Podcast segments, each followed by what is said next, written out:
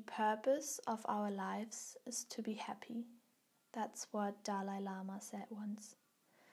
But what actually makes us happy? I've recently asked myself this question a lot and therefore did some research on the topic.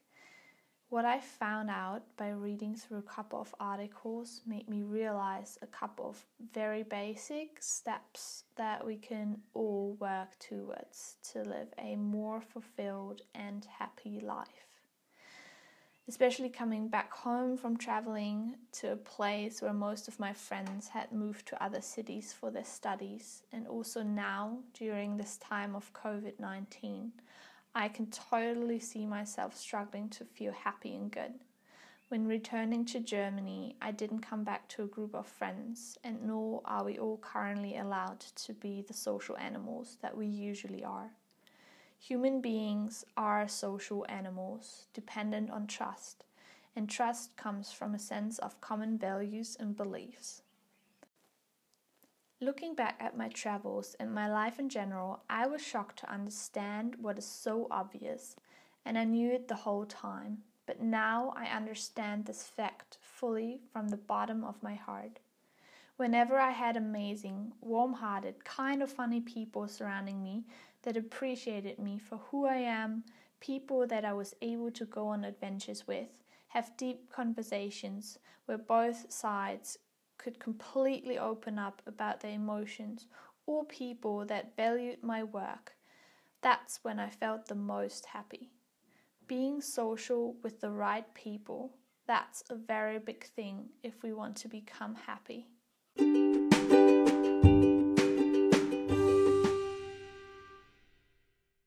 Looking back to my time in Australia, I was so happy when staying at my host family's place for a couple of months, as they were the kindest, most positive, and happy people to me.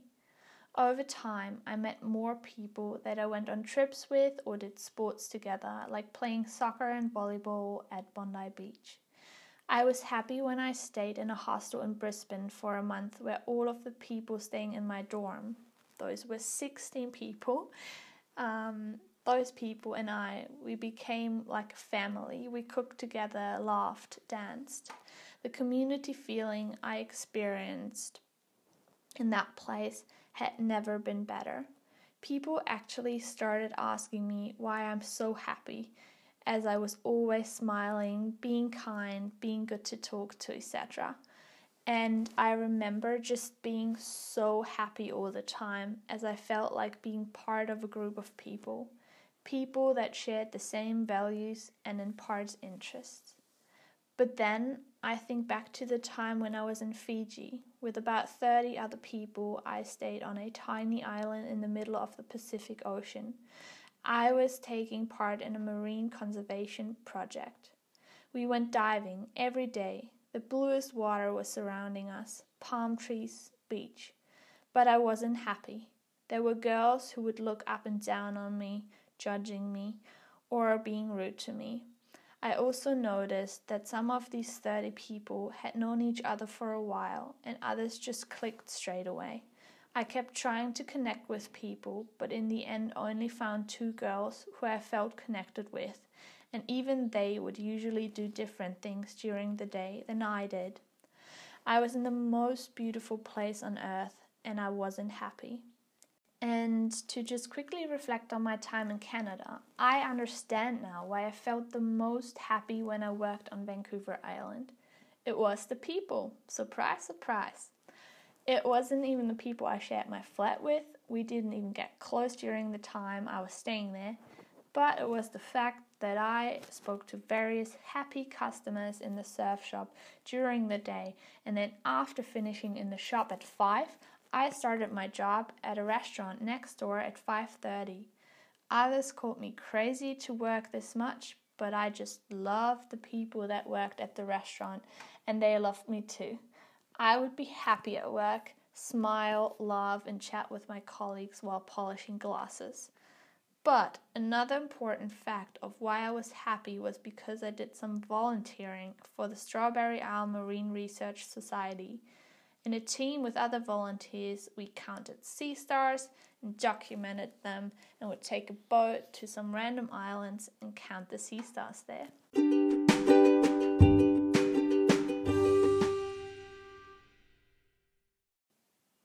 All of us, we cannot change our genetics predisposition for happiness that accounts for roughly 50% of our happiness, but we can totally affect our thoughts and actions.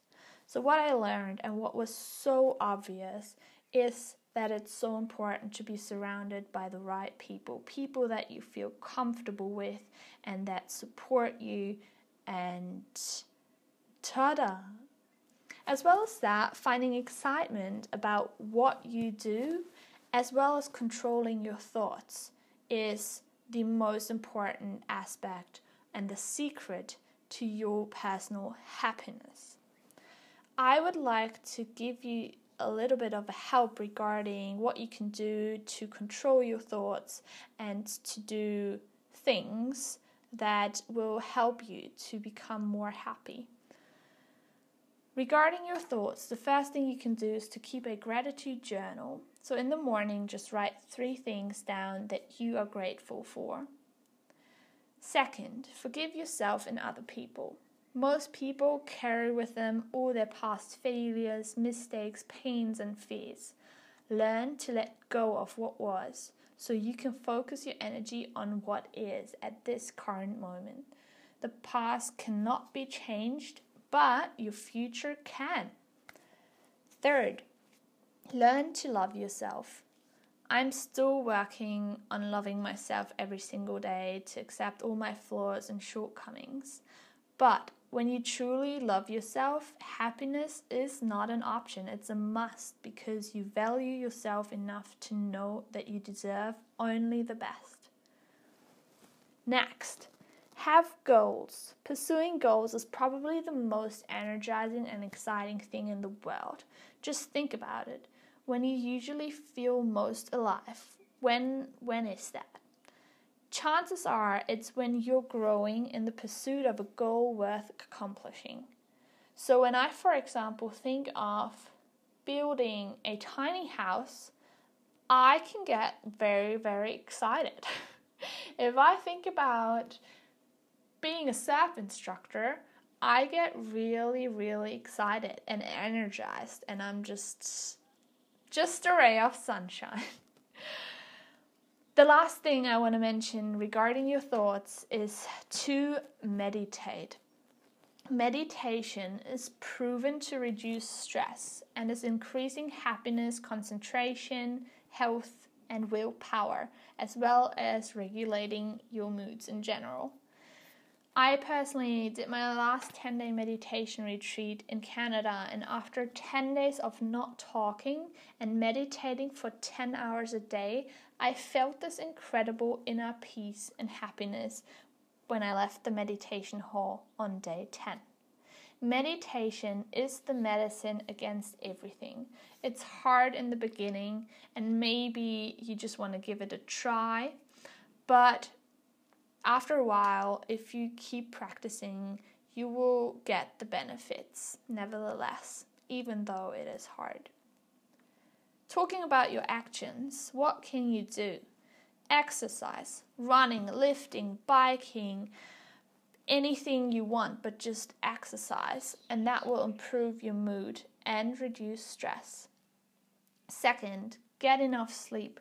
People often think they can get away with cheating on their sleep, but research has shown that detrimental effects of sleep deprivation, bad moods, lower concentration, worse memory, and decreased performance. So um, just go out there at night, and get your sleep, friends. Third, spend more time with friends. Good relationships keep us happier and healthier. Fourth, love. There is a feedback loop between your brain and your body, meaning that whatever you do physically has effects on your mental health. For example, if you just smile right now, even though it feels super, super awkward, just smile and you will feel happier immediately. Just try it out. Fifth, money actually can buy happiness if spent the right way. So, for example, if you have a little bit of money left, then um, what should you do with it? What do you think? What would make you feel good? And the answer to that is that if you want to be happy, then research suggests you spend it on someone else. To just buy your friend a coffee and to, I don't know, just spend it on other people. And that's actually a very big thing for me. I've been working on for a while. But um, it actually makes you feel better as well. So, all these things regarding your thoughts and actions you can do as well as to just just be social and if you haven't found the right people to connect with yet i learned throughout my life um, as i've been going through a lot of struggles with connecting to people and like thinking oh my god there's like no people i can connect to they are around. If you live in a small town, chances are you just need to get out of that place, even just for an activity, some sort of sport, to meet new people and to have the chance to meet your people.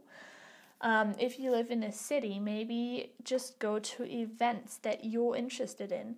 And it's as simple as that if you do the things that you like and you go to places and not just sit at home, then you will run into people that share the same interests, and chances are you're gonna easily find friends. Um, but on this path, I wish you uh, so much fun and smiles. And um, yeah, just keep looking for the right people. Try to you know, control your thoughts and take actions. And I am in the same process, and so is everyone.